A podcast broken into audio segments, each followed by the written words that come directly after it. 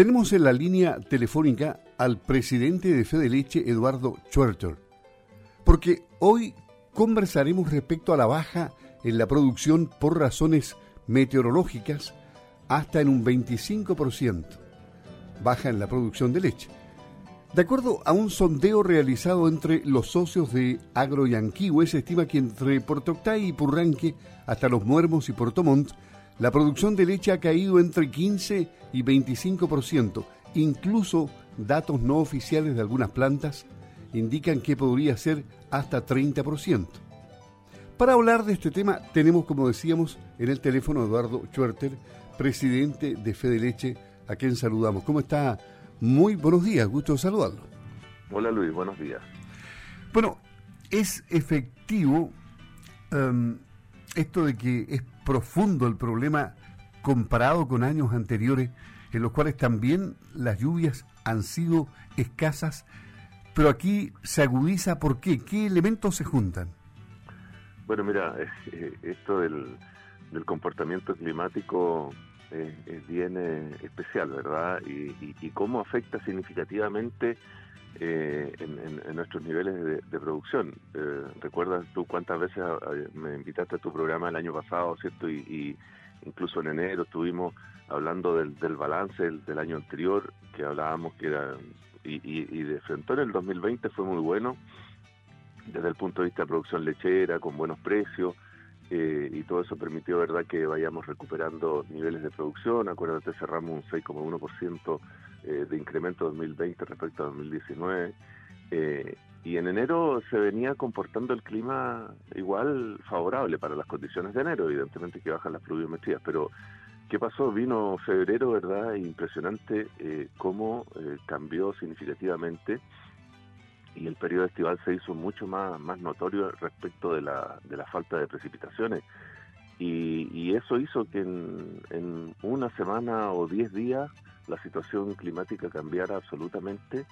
Eh, y más que la situación climática, digamos, la situación climática hizo que cambiara significativamente, ¿verdad?, el desarrollo de las praderas, que son la base de la alimentación de nuestros ganados, tanto para producción de carne como para producción de leche. Entonces, eso trastornó nuestras cifras y hoy día, claro, estamos hablando ya que en febrero vamos a registrar una, una pérdida significativa de, producción. Ahora, hablamos eh, de, de, 15, 20, 25% y en algunos casos más respecto de, situaciones momentáneas. Yo creo que el, balance mensual no va a ser de, esa, de esa magnitud, pero si comparamos una semana con la semana anterior, eh, sí, sí vienen registrándose ese tipo de, disminuciones. Y eso es por la falta de lluvia. O sea, febrero, eh, incluso los registros oficiales dicen cierto que en, eh, en, la provincia de Osorno, por ejemplo, tenemos un déficit hídrico que alcanza el 75% y en la provincia de Yanquihua el 63%. O sea, son cifras realmente significativas y, y, para los campos que, que, no tenemos riego, que la gran mayoría de nuestra, de nuestra región de los lagos, eh, se nota significativamente la, la baja, ya, ya, la pradera no responde, ¿verdad? Y por lo tanto ha disminuido significativamente el aporte. Por lo tanto, hemos tenido que abrir, implementar otros recursos. Sí, ustedes dicen que, mm, según datos no oficiales, hay algunas plantas que señalan que la producción ha caído hasta un 30%. Nosotros también eh, tenemos datos no oficiales. Quisimos eh, abundar en, más información, pero es difícil porque las plantas no entregan así como así datos oficiales. Pero hemos conseguido justamente datos extraoficiales y algunos indican que la caída podría llegar al 8%, pero que no se puede desconocer que no todos presentan el mismo escenario y el cual es dinámico, o sea, va cambiando permanentemente de acuerdo al lugar, al territorio donde, de que estemos hablando.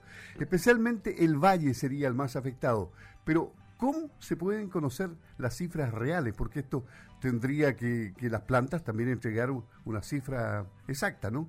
Y ahí, está la eh, información. sí, las cifras oficiales se van conociendo eh, a través de lo que informa las propias plantas, informan a ODEPA, ¿cierto? Y ODEPA saca el informe oficial y esto lleva un desfase de entre 45 y 60 días, digamos. En algunos casos puede ser un poquito antes, pero eh, no menos de un mes, o sea, las cifras de, febrero las vamos a estar conociendo por ahí por principios de abril, digamos. Eh, y claro, van a ser eh, valores significativos, pues en torno a lo que tú hablabas, entre el 8, 5, 8, 10%, eh, como, como tema mensual, digamos, y promedio de la zona, porque, eh, como bien dices tú también, no, no se dan todas iguales, a pesar de que el déficit hídrico, esas cifras que entrega meteorología son provinciales o comunales, que abarcan a, grandes territorios. algunos productores eh, ya han ido incursionando en el tema de riego, por lo tanto, de alguna manera están mitigando significativamente este, este déficit hídrico. Ahora, ¿e-, ¿es efectivo que si la ausencia de lluvia relevante, digamos, porque caen algunos chubasquitos que, no inciden mucho, si esta lluvia relevante continúa, la ausencia de ella en el, mes de marzo, ¿la situación empeoraría mucho más? Absolutamente. Eh, esto es... Eh, eh, crecimiento exponencial, digamos, o sea, eh, se va agudizando día a día.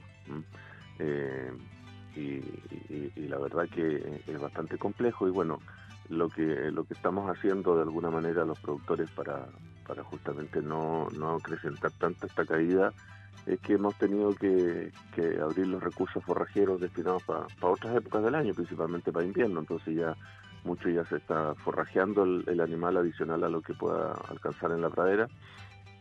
Y eso de alguna manera eh, logra mantener o, la curva de producción de la, de la, de la leche o de la carne no sea tan, tan dramática, digamos, y tan pronunciada. Entonces, si bien aumentan los costos, pero logramos mantener eh, o, disminuir eh, y que la, baja de producción no sea tan significativa.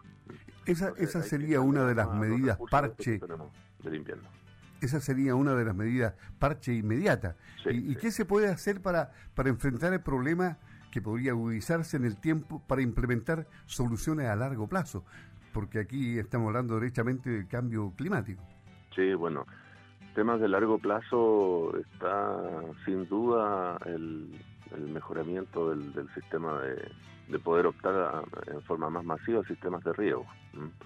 Eh, ahora el, sistema de riego es bastante caro y, requiere de fuertes inversiones y luego eh, eh, también costos de mantención mensuales son, son altos. Entonces, todo eso hay que meterlo a la juguera, ¿verdad?, de, los cálculos de, de, rentabilidad. Hoy día favorablemente tenemos precios de, leche y de ganado, a pesar de que el, precio del ganado ha bajado estos últimos días justamente por por la sequía, es cierto que muchos productores utilizan la herramienta de descargar algunos animales, sacarlos del predio, comercializarlos como para disminuir la presión eh, dentro del campo.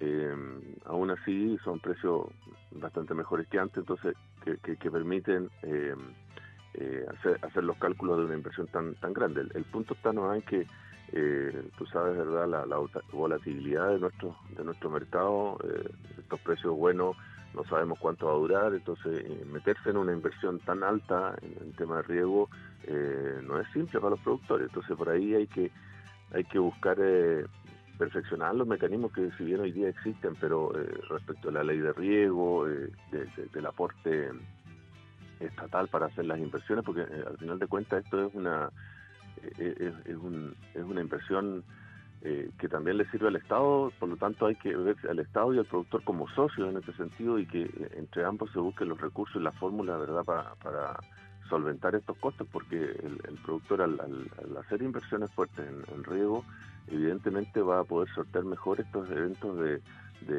déficit hídrico que cada cierto tiempo se nos están presentando y, con mayor eh, frecuencia eh, y, así mantener una producción que en definitiva permite el adecuado abastecimiento a, las plantas lecheras y esta a través de, su proceso de producción eh, mantener un importante abastecimiento de productos lácteos al, consumidor en general. Entonces es un círculo que hay que evaluarlo no desde el punto de vista solo del productor, sino que más bien toda la cadena, ¿verdad? Y la seguridad alimentaria que le damos al, al Estado finalmente, ¿verdad? Y que no tiene que andar eh, viendo por otros lados, otras latitudes, dónde comprar el producto, porque cada vez también va a ir siendo más, más escaso. Entonces hay que eh, dar las condiciones para justamente la seguridad alimentaria eh, interna de, de, nuestro país, digamos.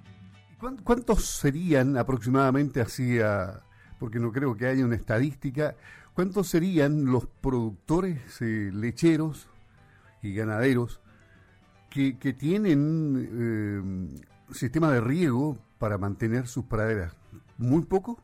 Eh, sí, por eso, mira, a nivel a nivel nacional, de, de, Los Ángeles hacia el norte hay, hay un grado importante, ¿verdad? Porque evidentemente ellos ya vienen, vienen sufriendo estos eh, embates climáticos de falta de lluvia hace muchos años, digamos, y, se han preparado y están las condiciones. en la zona sur, región de los lagos, región de los ríos, ya eh, es bastante menos la, incidencia del riego. Eh, si bien hay que reconocer y sabemos que cada vez más a productores se han ido incorporando, pero eh, aún es, lejos de decir que sí, las praderas del sur de Chile, ¿cierto? para la alimentación del ganado, producción de leche y producción de carne, son, están bajo riego, queda muy, mucho por decir todavía. O sea, yo me, atrevería a dar un, valor de no más del 20% de las praderas eh, eh, que puedan obtener riego en alguna en algún momento del año. Okay. mucho todavía, por mucho terreno por, por mejorar y, y además eso evidentemente va de la mano con, con incrementar el potencial productivo. Pero, como te digo, eh, el tema de, costo financiero es bastante alto. Finalmente, eh, lo cambio de tema, como presidente de FEPALE, de la Federación Panamericana de la Leche, ¿habrá actividad a nivel de FEPALE en los próximos días, no? ¿Perdón? ¿Tendrá actividades FEPALE en los próximos días? Eh, bueno, eh, ¿tú dices acá en Chile o...? Eh, en cualquier parte de, Latinoamérica, a lo mejor. No, no sé, ¿qué actividades eh, contempladas por último para, para estos meses del año? Sí, bueno, mira, justamente estos próximos días vamos a tener una, una reunión de directorio de, de CEPALE para proyectar y programar las actividades del año que hay una serie de temas muy importantes que desarrollar y además eh, eventos que normalmente estamos haciendo como consejo de, consejo directivo, eh, asamblea a fin de año.